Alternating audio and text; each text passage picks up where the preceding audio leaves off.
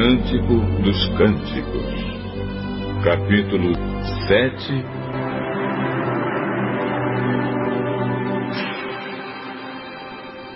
Oh, filha de um príncipe, como são bonitos os seus pés, calçados de sandálias.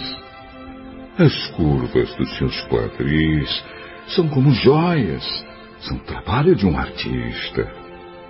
O seu umbigo é uma taça onde não falta vinho. A sua cintura é como um feixe de trigo cercado de lírios.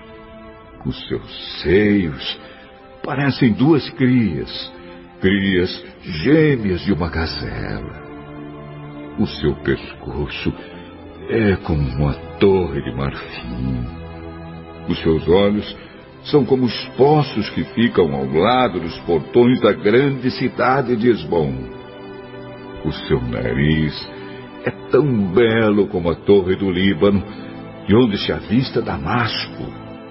A sua cabeça está sempre erguida, como o Monte Carmelo. Os seus cabelos são como a púrpura. Até um rei ficaria preso nas suas tranças. Como você é linda, minha querida.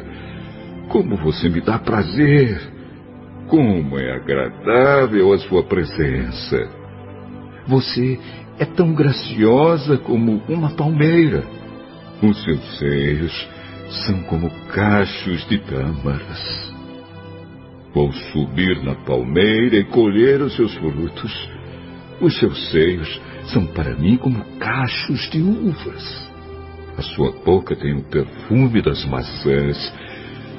E os seus beijos são como vinho delicioso. Então, que o meu querido beba suavemente deste vinho que escorre entre seus lábios e dentes. Eu sou do meu amado e ele me quer. Venha, querido, vamos para o campo. Vamos passar a noite nas plantações de uvas. Vamos levantar cedo e olhar as parreiras para ver se elas já começaram a brotar.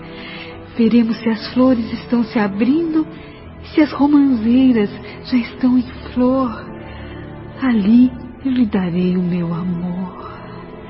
Podemos sentir o perfume das mandrágoras Todas as frutas saborosas estão na nossa porta. Querido, eu guardei para você todo tipo de frutas, as frutas frescas e as secas.